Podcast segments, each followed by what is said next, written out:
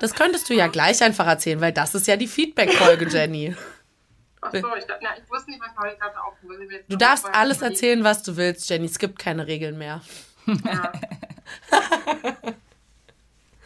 okay. Genau. Ja, dann, dann legen wir mal los, weil hier, also hier ist ja auch ein tightes Programm. Ne? Laufen die Zahlen, dann nimmst du dich auf. Ja. Ja, super. Okay, ja, dann darfst du jetzt, dann darfst du jetzt erzählen von dem positiven Feedback. Religion und Vorurteil.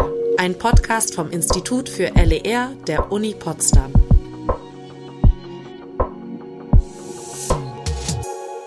Okay, also ich kann, genau, ich kann ja mal sagen, von welchen Seiten ich jetzt Feedback bekommen habe. Einmal war ich neulich auf einer Ethikdidaktiktagung in der Schweiz und da waren auch mehrere KollegInnen aus, der, aus dem Grundschul-, also Primarstufenbereich, die da ganz angetan waren und wo es auch darum ging, wie stehen Ethikfächern zu ihren verschiedenen Bezugswissenschaften, unter anderem zur Religionswissenschaft. Und dann ist es eben das alte Spiel, was, wie, wie machen wir jetzt Religionskunde, Didaktik und was sind mögliche alternative Ansätze, wie man das im Unterricht auch angehen kann und ich hatte dann auch unseren Podcast erwähnt und die haben uns gleich gegoogelt und haben uns gleich gehört noch am Abend der Tagung. Also liebe Grüße in die Schweiz und waren da ganz angetan. Und da sind das eben auch schon mal beim Bezug zum Judentum, dass man sowas als Beispiel leicht anbringen dann kann, dann eben Antisemitismus im Battle Rap oder Jewish Matchmaking. Also dass man gleich erstmal so ein bisschen Fleisch bei der Sache hat, dass Leute sich was vorstellen können,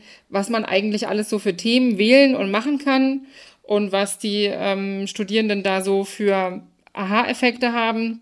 Dann ist natürlich so, dass, dass manchmal dann Familienmitglieder mitkriegen, was man sonst so macht. Und, ähm, oder eine Freundin von mir aus, also die ist Juristin und also auch nicht, nicht aus unserem Fachbereich und fand es aber auch unterhaltsam, anschlussfähig, verständlich und interessant. Und da sind wir natürlich ganz dankbar für solche Rückmeldungen, weil mir schon manchmal aufgefallen ist, dass sich vielleicht Sachen wiederholt haben oder ähm, ich richtig so merke, wenn ich mich selber höre, dass ich bei bestimmten Sachen ansetzen wollte und man dann aber springt, weil was anderes ins Gehirn springt. Es ist ja nicht so, wie wenn man eben Vortrag hält oder so, wo man so schön strukturiert ist, sondern wenn man so plaudert, dann kommt man ja so von einem aufs andere. Und dann merke ich, na, ist das nicht irgendwie zu gewurstelt? Aber bis jetzt, weiß ich nicht, wie es bei euch ist, war das Feedback eigentlich ähm, richtig gut. Also sowohl von KollegInnen als auch von von außerhalb. Hat sich das gelohnt? Also nochmal ein großes Hallo von mir. Wir sitzen hier heute in kleiner Runde da, wie man hört. Jenny Vorpal, die gerade ein bisschen vom Feedback erzählt hat, sitzt heute in Bayreuth, wie es oft bei WissenschaftlerInnen so ist, gibt es gerade Tagungen und Jenny Vorpal ist unterwegs. Deswegen sind wir heute zugeschaltet, digital quasi. Und wir machen heute für euch die letzte Folge, eine Feedback-Folge, wo ich mich nochmal unterhalte mit den drei Dozentinnen von Religion und Vorurteil.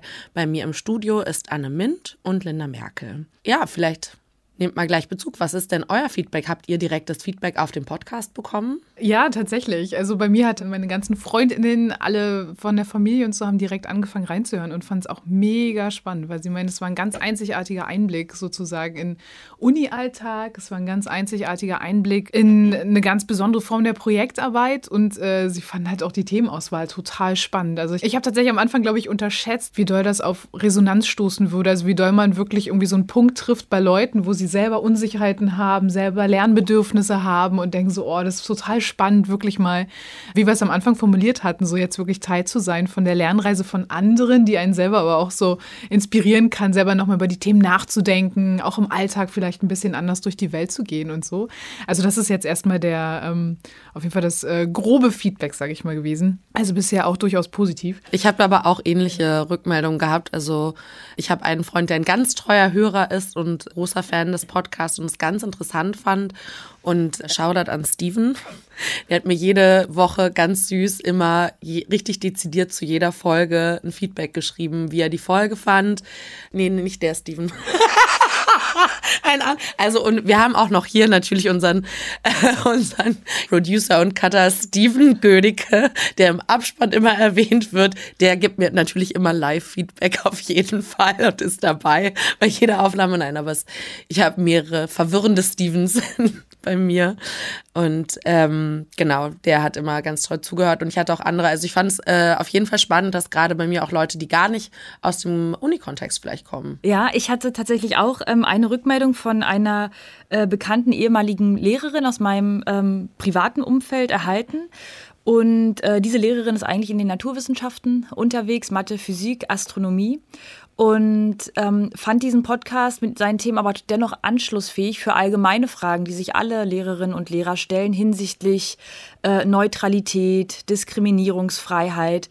Ähm, begegne ich selbst als Lehrkraft meinen SchülerInnen mit Vorurteilen oder nicht? Auch sozusagen fernab von religionsbezogenen Fragen. Und das hat mich besonders gefreut, dass wir sozusagen über unseren kleinen und feinen Kosmos hinaus ja, Menschen oder Lehrkräfte, ehemalige Lehrkräfte zum Nachdenken anregen konnten. Aber was Linda gerade gesagt hat, das finde ich nochmal vor dem Hintergrund interessant, jetzt gerade mit dem Austausch noch von KollegInnen aus dem Fach politische Bildung, dass man eben das auch vor dem Hintergrund macht, nicht nur um mal zu zeigen, was LER so macht und machen kann und leisten kann, sondern dass der Umgang, also Demokratieförderung und der Umgang mit ähm, kultureller Vielfalt oder überhaupt Diversität die ganzen, also alle Schulen und alle Fächern betreffen. Insofern bin ich auch schon am Überlegen, ob man da nicht auch ja, Workshops machen kann mit einem ganzen Lehrerkollegium mal und sich daraus was ergibt. Also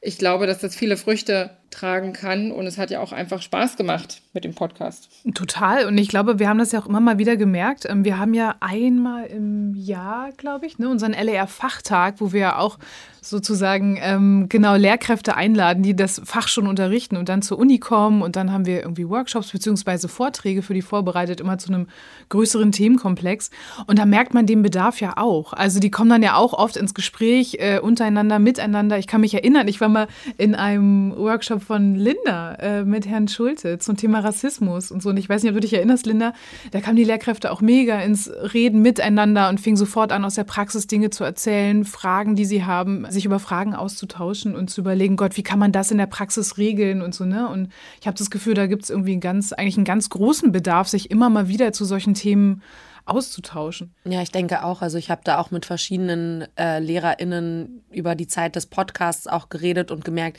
wie stark, also was du, Linda, schon gesagt hast, wie stark anschlussfähig das eigentlich auch an andere Fächer ist, weil viele Themen, und das ist natürlich auch viel diese übergreifende Qualität von LER, viele Themen finden einfach in anderen Fächern auch ihren Platz oder sind einfach relevant für andere Fächer. Und deswegen war das Thema des Podcasts halt auch so anschlussfähig, glaube ich, für viele andere LehrerInnen. Ich würde gern von euch aber auch nochmal wissen, wie schaut es denn aus gerade mit LER-Kreisen? Also habt ihr da äh, Feedback gehört oder habt ihr da mit Leuten auch darüber gesprochen, was ihr vorhabt? Wir sind ja ein relativ kleines Fach. Wir haben im Podcast gelernt, dass dieses Fach gibt es nur im Land Brandenburg.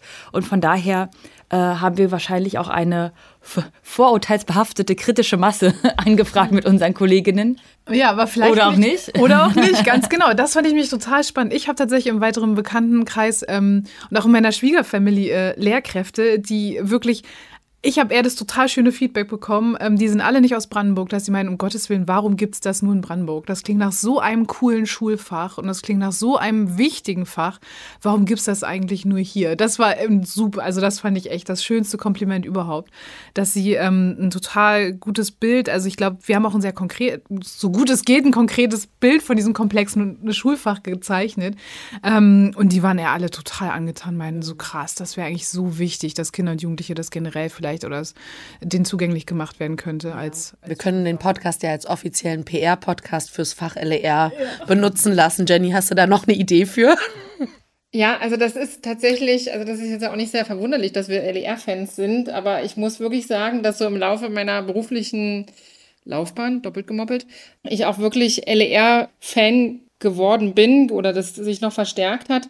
Es ist aber durchaus so, wenn man so einzelne Sachen davon nimmt, dass man die auch im Ethikunterricht, Werte und Normen, politische Bildung in anderen Fächern Wichtig ist halt, dass Wertebildung irgendwie verankert ist. Und da ist eigentlich in Brandenburg die Situation relativ prekär, was die Oberstufe angeht. Das sehen wir immer im Bundesländervergleich oder auch im Ländervergleich, dass da wirklich ein wertebildendes Fach in der Oberstufe fehlt.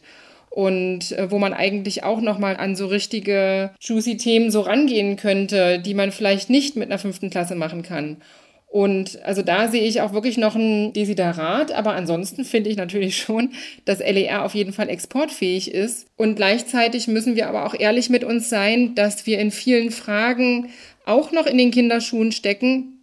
Hm, das haben wir jetzt eben gemerkt beim Thema Interdisziplinarität. Das steht bei LER drauf und das sollen die Lehrkräfte auch umsetzen, aber es ist ganz schwer umsetzbar, auch für uns Dozierende. Ein Thema fachgerecht tatsächlich interdisziplinär, also nicht, wo einfach das nebeneinander stattfindet. Jetzt machen wir mal eine Ethikperspektive drauf, jetzt machen wir mal eine psychologische Perspektive auf das Thema Liebe und jetzt machen wir mal eine äh, jetzt gucken wir nochmal Liebe in den Weltreligionen. So, dass es bei diesem Nebeneinander bleibt, sondern dass wir wirklich Themen finden, Fragen finden und Methoden finden, wo das gut verbunden werden kann. Und vielleicht kann man das, was Jenny gerade erläutert hat, noch einmal exemplarisch machen an dem Projektkurs, den wir eben im letzten Semester durchgeführt haben. Zunächst einmal, ja, freuen wir uns über das positive Feedback, was uns von Studierenden, Bekannten und Kolleginnen zugespielt wurde. Aber gleichzeitig liegt das Potenzial in der Weiterentwicklung dieses Fachs eben im kritischen Blick. Und ich persönlich weiß noch nicht, ob ich mich als LER-Fanin schon bezeichnen würde. Ich sehe das unheimliche Potenzial in diesem Schulfach und sehe aber auch die Herausforderungen und Schwierigkeiten. Und ein Punkt wurde jetzt im, äh, mit dem Aspekt der Interdisziplinarität schon angesprochen. Und man sieht an unserem Projektkurs sehr schön, wie diese, dieser Begriff der Interdisziplinarität eigentlich verstanden werden können. Und dieser Kurs war schon immer so konzipiert, auch in Bezug auf andere Themen, dass DozentInnen der unterschiedlichsten Disziplinen, die an LER arbeiten, zusammenkommen. Und man könnte sagen, ach, na dann ist der Kurs ja auch interdisziplinär. Da, da ist jemand aus der Fachdidaktik, aus der Soziologie, aus der Religionswissenschaft, aus der Philosophie. Das ähm, wechselt ja auch über die Semester. Und über die Jahre und Semester ist aber aufgefallen, dass das noch nicht reicht, um wirklich wirklich die Wissenschaften im Zusammenarbeiten zu verbinden. Denn man kommt schnell dorthin, dass eher blockweise nacheinander unterschiedliche Perspektiven an die Studentinnen vermittelt werden, aber die spannende Frage, die sich LER ist ja stellt, ja, was kann denn ein philosophischer Zugang von einem religionswissenschaftlichen lernen und umgekehrt? Und wie kann man das verbinden? Und wir haben jetzt probiert, in Religion und Vorurteil das etwas besser umzusetzen und auch zum Beispiel in der Betreuung unserer einzelnen Projektgruppen stärker zusammenzuarbeiten. Also es fand sehr oft in der Betreuung der Studierenden statt, dass ich meine Fachdidaktikgruppen zu Anne Mint geschickt habe, weil die sich nochmal ordentlich darüber informieren sollten, welche soziologischen Zugänge in Bezug zu auch unterrichtsbezogenen Fragen einschlägig sind. Oder habe die zu Jenny Vorpal geschickt, da ich über Menstruation in den unterschiedlichen Religionen nicht viel weiß und auch ganz ehrlicherweise noch nicht mal ganz souverän wüsste, wo ich anfangen sollte zu recherchieren. Das weiß am besten meine Kollegin Jenny. Und so haben sich die Studierenden sozusagen bei meinen Kolleginnen darüber informiert, so weit, bis sie dann wieder sozusagen in das Fachdidaktikprojekt zurückkommen können, konnten, um sich bei mir beraten zu lassen und fokussiert weiterzuarbeiten. Und ich denke, in diesem Zusammenhang ist uns es schon auf jeden Fall besser gelungen, auch den Studierenden zu vermitteln, wie interdisziplinäre Zugangsweisen und Arbeitsweisen funktionieren können. Ich glaube, das wäre aber auch nochmal was für die nächsten Projekte, was ich mir vorstellen kann, dass man das auch trotzdem zum Schluss nochmal versucht, mehr, also dass wir uns das dann doch nochmal versuchen, auch gezielter vor Augen zu führen, wo die interdisziplinären Momente sind, weil wir hatten das, es ist ja schon so, wir haben das ja erläutert, wie das Seminar abläuft. Am Anfang gibt es so Inputs aus den verschiedenen Fachdisziplinen, sprich, da haben wir es wieder getrennt zwar aufs gleiche Thema, aber wir haben auch eher diesen Blog-Style, ne? Also so, jetzt guckt die Fachdidaktik mal aufs Thema Religion und Vorteile, dann macht die Soziologie, dann die Religionswissenschaft. Das ist wie so ein Skillset, was ich üben muss, sodass sich für alle besser konturiert oder besser abzeichnet, wie kann das eigentlich genau aussehen, interdisziplinär auf ein Thema zu gucken. Und ich denke, es wäre vielleicht eine ganz gute Idee, die, genau, das vielleicht nochmal zum Schluss des Seminars, vielleicht im Rahmen des, der gesamten Kursevaluation oder der Auswertung der einzelnen Projekte oder sowas, da vielleicht nochmal so den Bogen zu schlagen zur interdisziplinären Betrachtungsweise und die mehr in den Blick zu nehmen. Das war tatsächlich auch ein Feedback, das habt ihr jetzt noch nicht gehört. Die äh, HörerInnen hatten schon das Studierendenfeedback äh, in der Folge 11, aber Äh, ihr habt es noch gar nicht gehört, das kriegt ihr jetzt im Anschluss quasi. Genau, und das war auch ein Feedback der Studierenden ganz viel, dass die sich gewünscht haben quasi, ihr habt ganz viel aufgemacht am Anfang, Themen und das war für die eine oder andere mehr oder weniger anschlussfähig. Aber diese Sammlung am Ende, ich glaube, dieser Bogen so ein bisschen, das ist, glaube ich, aber auch oft ein Problem, was wahrscheinlich in, in dem universitären Kontext liegt oder wie Universitätsdidaktik funktioniert, dass man sich den Bogen irgendwie so ein bisschen selber bauen muss zum Schluss und dass man selten am Ende nochmal wie so ein Fazit hat, wie in der Klasse, wo man dann sagt, und was haben wir jetzt heute gelernt und was machen wir damit. Und ich kann aber das Bedürfnis verstehen, dass man da am Ende nochmal äh, Fäden zusammenholt. Ähm, und das ist auch üblich für die Hochschuldidaktik. Also das ist schon, schon wichtig, dass man, dass man da nicht mit so losen Enden rausgeht. Das ist eigentlich in der Erwachsenenbildung gar nicht so viel anders. Ein Feedback, das mir auch noch gut im Gedächtnis geblieben ist von einer Studierenden, die tatsächlich angemerkt hat, dass dadurch, dass sie persönlich nicht so sehr interessiert am Thema Religion oder an religionsbezogenen Fragen ist, es ihr sehr schwer fiel, ein Thema zu finden, das sie brennend interessiert. Denn das haben wir am Anfang vorgegeben. Wir machen das Thema relativ groß. Religion und Vorurteil ist ja wirklich nur eine breite Themenstellung, noch nicht sehr stark eingegrenzt. Und wir hatten die Hoffnung, dass jede unserer um die 50 Studierenden ein Thema findet, was sich darauf beziehen lässt, aber gleichzeitig wirklich ein ganz starkes individuelles Interesse auch trägt. Bei der Studierenden war das eben nicht der Fall und sie hat uns zurückgemeldet, hätte sie eine noch freiere Themenauswahl gehabt, hätte sie noch besser, noch intensiver im Projekt arbeiten können. Und darüber habe ich eine Weile nachgedacht, ähm, denn das ist nämlich auch eine fachdidaktische Frage, die sich nicht nur in der Hochschuldidaktik von LER stellt, sondern auch in der Fachdidaktik, also wenn man an unsere Schülerinnen und Schüler im Unterricht denkt. Denn einige verstehen das Fach LER tatsächlich so, ich sage jetzt mal radikal, dass jedes Unterrichtsthema wirklich aus der Lebenswelt der Schülerinnen und Schüler generiert werden sollte. Also man geht in die Klasse, lernt die Lerngruppe kennen, schaut, was interessiert die und mit, gemeinsam entwickelt man und setzt man ein Thema. Und das finde ich natürlich einen unheimlich spannenden und auch sinnvollen Ansatz, wenn man darüber nachdenkt oder das Ziel hat, Lernprozesse zu initiieren und damit diesen starken Interessen der SchülerInnen zu arbeiten. Und gleichzeitig bin ich aber der Ansicht, dass sowohl Lehrkräfte als auch jetzt die Dozentinnen an der Hochschule durchaus das Recht und die Pflicht haben, die Horizonte der Lernenden über diese individuellen Interessensgrenzen zu erweitern. Ich denke, es ist ähm, ja wirklich unsere Pflicht, die Studierenden auch in vielleicht unangenehme Lagen zu bringen, sodass sie sich mit Themen beschäftigen, von denen sie bisher noch nie gehört haben oder von denen sie gar nicht dachten, dass die eventuell interessant sein könnten. Denn das habe ich in den verschiedensten Projektgruppen im Seminar festgestellt am Ende hat doch jede Gruppe ein Thema gefunden, das zumindest auch fürs ganze Seminar und auch uns Dozentinnen extrem spannend war. Und auch wenn die Studierenden, ja, die mussten die Arbeit machen. Äh, wir konnten sozusagen äh, die Früchte insofern ernten, als wir die spannenden Präsentationen uns anschauen konnten und bei uns selbst neue Fragen angeregt wurden. Aber oft ist es so, das kennen vielleicht auch andere Hörerinnen und Hörer, wenn man in einem Projekt sehr tief drin steckt und eben die ganze Arbeit der Recherche und Aufbereitung und man gerät in diese Sackgassen und hat Misserfolge Folge. Wenn man das alles mitmacht, manchmal schwindet dann auch das Interesse am eigentlichen Thema. Ähm, aber nichtsdestotrotz ist das dann keine Aussage darüber, dass das Thema weniger äh, wichtig ist oder weniger fruchtvoll auch für diejenigen, die darüber erfahren. Ich finde es nochmal ganz spannend, als du das angesprochen hast, weil ich kenne dieses Feedback zu religionsbezogene Themen interessieren mich nicht so sehr, weil ich bin nicht religiös. Das hatten wir auch viel mal im, im Podcast oder das haben die Studierenden auch oft rückgemeldet, dass sie Schwierigkeiten im Zugang hatten zu religionsbezogenen Themen. Was ich an der Rückmeldung spannend finde, ist, dass es in eurem Seminar ja um religionsbezogene Vorurteile geht. Das heißt, da geht es gar nicht erstmal um mich, habe ich einen Religionsbezug, sondern was habe ich im Kopf eigentlich für Bilder über Religion? Und da fängt es ja schon an, dass ich bestimmte Stereotype wahrscheinlich aufmachen werde. Und dann finde ich die Rückmeldung relativ schwierig, weil das ja dann bedeuten würde, wie habe ich nicht. Und das kann für mich fast gar nicht sein, weil man hat ja irgendwelche Bilder. Ich lebe ja in einer Welt, wo, wo ich auf jeden Fall erlebe, wie Leute bestimmte Religionen ausüben. Auch wenn ich selber Religionen nicht ausübe, aber ich erlebe ja um mich herum Menschen und sehe das in den Medien in Büchern. Ich glaube, das war auch ein großer Lerneffekt bei den Studierenden ganz am Anfang. Die sind immer ganz fasziniert von Jennys ähm, Input, wo Jenny uns eigentlich nochmal verdeutlicht, wie, was das eigentlich für eine kleine Gruppe ist von Menschen, die tatsächlich areligiös aufwächst oder die atheistisch ist sogar. Ne? Also das ist für viele nochmal so ein riesiger Aha-Effekt, dass sie denken so, oh krass, das ist nicht die Normalität. Für die meisten Menschen auf der Welt ist die Normalität eher irgendeiner Form von Religion anzugehören.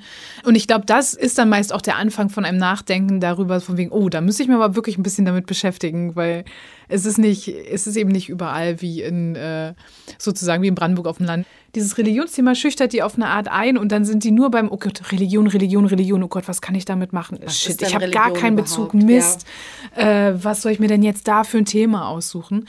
Ähm, und ich glaube, davon sind die am Anfang immer erstmal so ein bisschen erschlagen oder denken das auch gar nicht so weit, wie wir es meinen, ne? weil dann unterschiedliche Sachen bei denen hängen geblieben sind im Gespräch oder so. Ich fand es auf jeden Fall spannend, dass die Inputs, also eure Inputs, die, die es im Seminar ganz live und in Farbe gab und hier ja auch nochmal hörbar in den ersten Folgen, dass die Leute die total gut aufgenommen haben. Die waren ja total runtergebrochen. Man muss jetzt natürlich transparent sagen, diese Inputs im Seminar waren wesentlich umfangreicher und detaillierter, als wir es im Podcast machen konnten, weil wir jetzt natürlich auch kein ideales Abbild von einem Uniseminar sein wollten, weil das, da waren wir jetzt auch nicht so sicher, ob das so spannend ist, sich anderthalb Stunden einen Vortrag anzuhören, ungefiltert. Und Wer weiß, aber vielleicht doch, meldet euch gerne, wenn ihr das, ja, dafür gab es die Shownotes, aber meldet euch, wenn euch das interessiert. Machen wir Part zwei. Wir können ja noch mal was Part vorbereiten. zwei in ganz, ganz lang. ja, aber das war tatsächlich ein Feedback, das habe ich auf eure Input-Folgen und Jennys Input-Folgen ganz stark bekommen. Dieses, ach, das wussten wir gar nicht und das ist ja spannend, da nochmal mehr zu erfahren und dass da eine ganz, ganz hohe Nachfrage besteht, gerade aus einem extra, also außerhalb universitären Kontext, dass die Leute sagen, ah, das ist nämlich, was wir eigentlich wollten, quasi das, was ihr vermittelt, woran ihr arbeitet, diesen Transfer, diese Transferleistung auch für andere Leute zugänglich zu machen. Und dass da auch eine hohe Nachfrage besteht, das fand ich total spannend und irgendwo auch wichtig für, für kommende Projekte. Ja, also das ist halt wirklich was, das sehe ich als meine Aufgabe. Ich, ich gehe nicht davon aus, dass alle sich per se für ähm, Religionen und Weltanschauung oder sowas interessieren, sondern ich glaube, zum einen rührt diese Angst daher, dass äh, wie sie auch selber damit konfrontiert wurden bisher, falls es in der Schule vorkam, dann gibt es halt das R-Kapitel ähm, im, im Ethiklehrbuch und dann gibt's irgendwie Feste, Feiertage und bei Jesus war es so und so und bei Buddha war es so und so. Und wenn ich dann das Gefühl habe, ich habe jetzt hier nicht den achtfachen Pfad und die fünf Säulen des Islam auswendig parat, ich kenne mich gar nicht aus, ich kenne gar keine Musliminnen und so und keine Juden, Juden und Jüdinnen und so, dann kann ich gar nichts dazu sagen, sondern dass, dass ähm, wir oder ich auch dafür zuständig bin, die ein bisschen zu entspannen und ihnen zu zeigen, überhaupt erstmal neugierig zu machen, wo einem das überall begegnet. Das kann, da, da gibt's schöne Sachen, mh, die man machen kann. Zum Beispiel habe ich mit Studierenden im Seminar mal lauter Gegenstände, alle möglichen Gegenstände auf den Tisch gelegt. Also das, das kann von irgendeinem Schal zu irgendwelchen rituellen Gegenständen, Alltagsgegenstände hingelegt und sie sollten mit Post-its verteilen und markieren, wo sie sagen würden, das ist ein religiöser Gegenstand und das nicht. Und dann haben wir es aufgedeckt, was, wer was wo drauf gepatcht hat und sind darüber ins Diskutieren gekommen. Und es hat halt echt Spaß gemacht. Da kannst du nämlich die Vorstellungen irgendwie schnell so mitkriegen und kommst ins Gespräch und siehst, wo die aber gegenseitig kollidieren. Und das kann man auch mit SchülerInnen machen. Und dann habe ich da schon mal richtig viel verstanden, was ich auch auf was anderes übertragen kann. Das haben wir bei der Jewish Matchmaking Gruppe gesehen, das haben wir bei der Hip-Hop Gruppe gesehen äh, und auch bei vielen anderen Gruppen, die jetzt im Podcast nicht vorgekommen sind. Durch diese Tiefenbohrung lernen die was Grundsätzliches, das können sie auf ein anderes Beispiel übertragen, auch wenn sie jetzt kein wandelndes Lexikon über Judentum sind und das ist auch nicht nötig. Das muss auch keiner sein, das kann man nachschlagen. Genau, aber vor allen Dingen lernen sie ja auch bei euch. Das fand ich auch nochmal ganz klar und deutlich. Und das finde ich in ganz vielen Seminaren, aber das fand ich bei euch besonders schön zu sehen, dass sie lernen, wie sie nachschauen. Dass sie lernen, an welchen Stellen finde ich gute Informationen.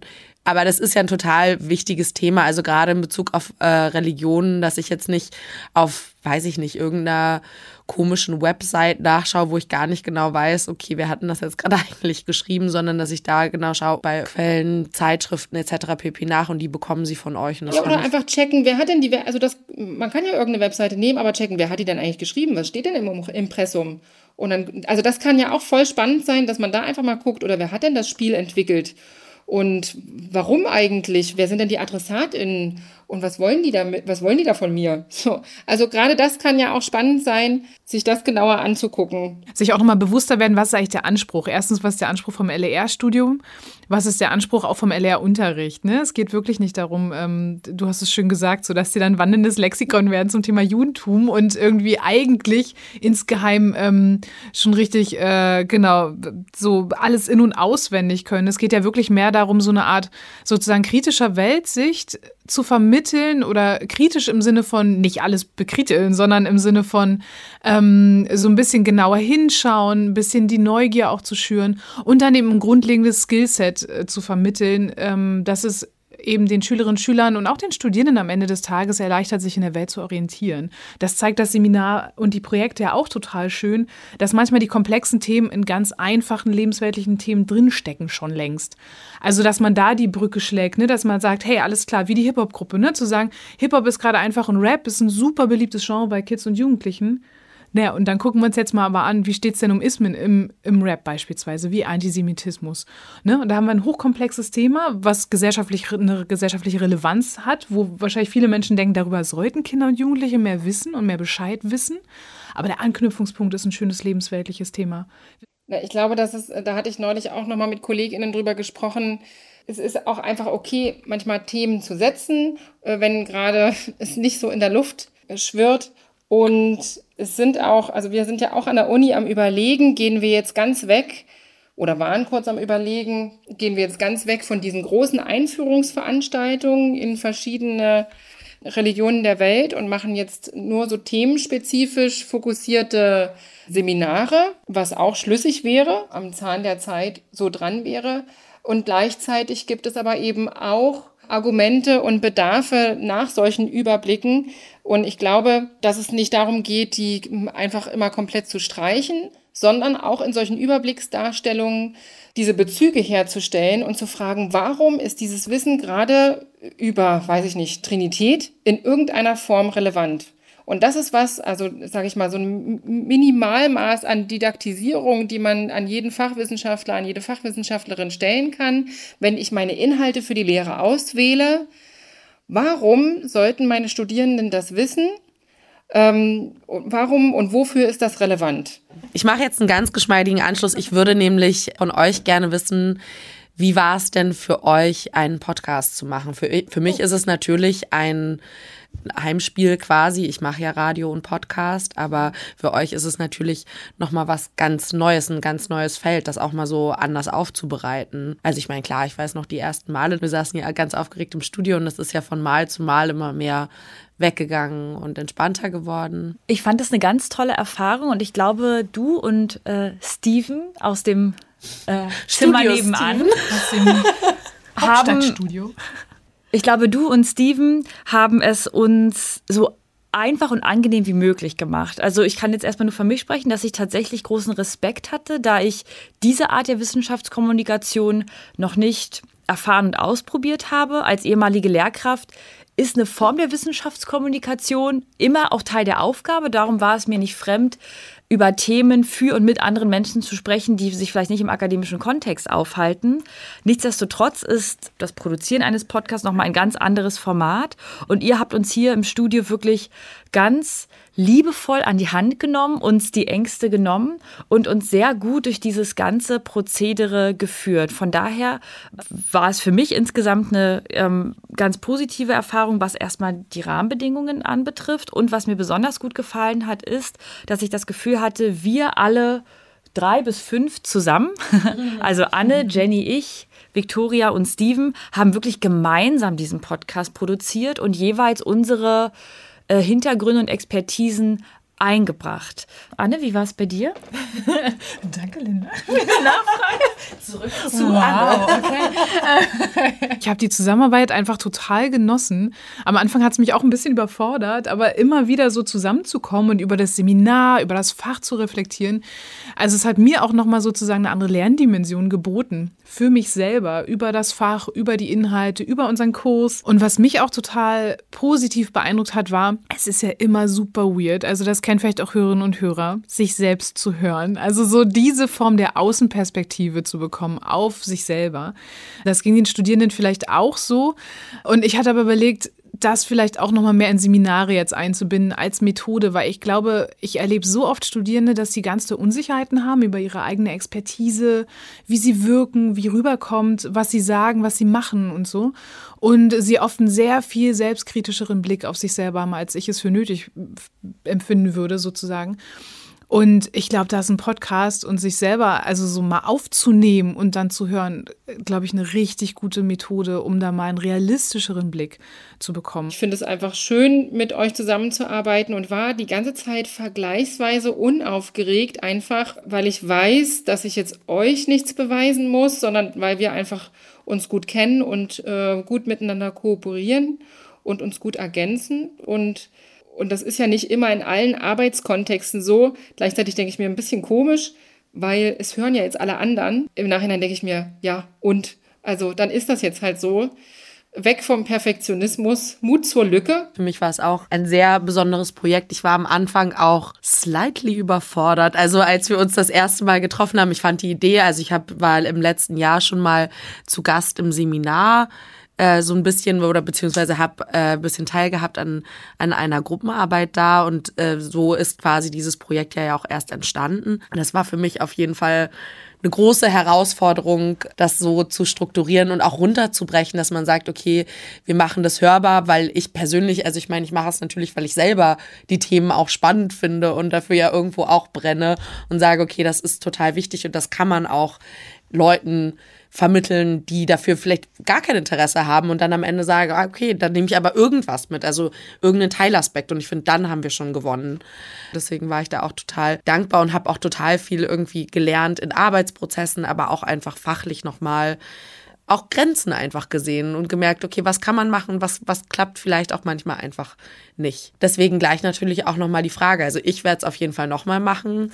Das ist ja auch mein Beruf, aber äh, würdet ihr es nochmal machen? Ja. Ja. Also tatsächlich äh, für mich ganz, ganz, ganz klares Ja. Ja, auch von mir ein ganz klares Ja. Und ich glaube, mit solchen Podcast-Reihen ist das ganz ähnlich wie mit unserer Erfahrung aus dem Seminar, dass man bei jeder neuen Runde äh, Dinge verbessern würde und könnte. Und jetzt, nachdem in, mit dieser letzten Folge unsere Podcast-Reihe abgeschlossen ist, man wirklich erst ein Gefühl dafür gewonnen hat, was funktioniert, worauf zu achten ist, wie man sich selber hier an unserem mehreckigen Tisch, an dem wir immer saßen, so verhält und ausdrücken kann, dass das, was man kommunizieren möchte, auch tatsächlich bei den HörerInnen mhm. ankommt.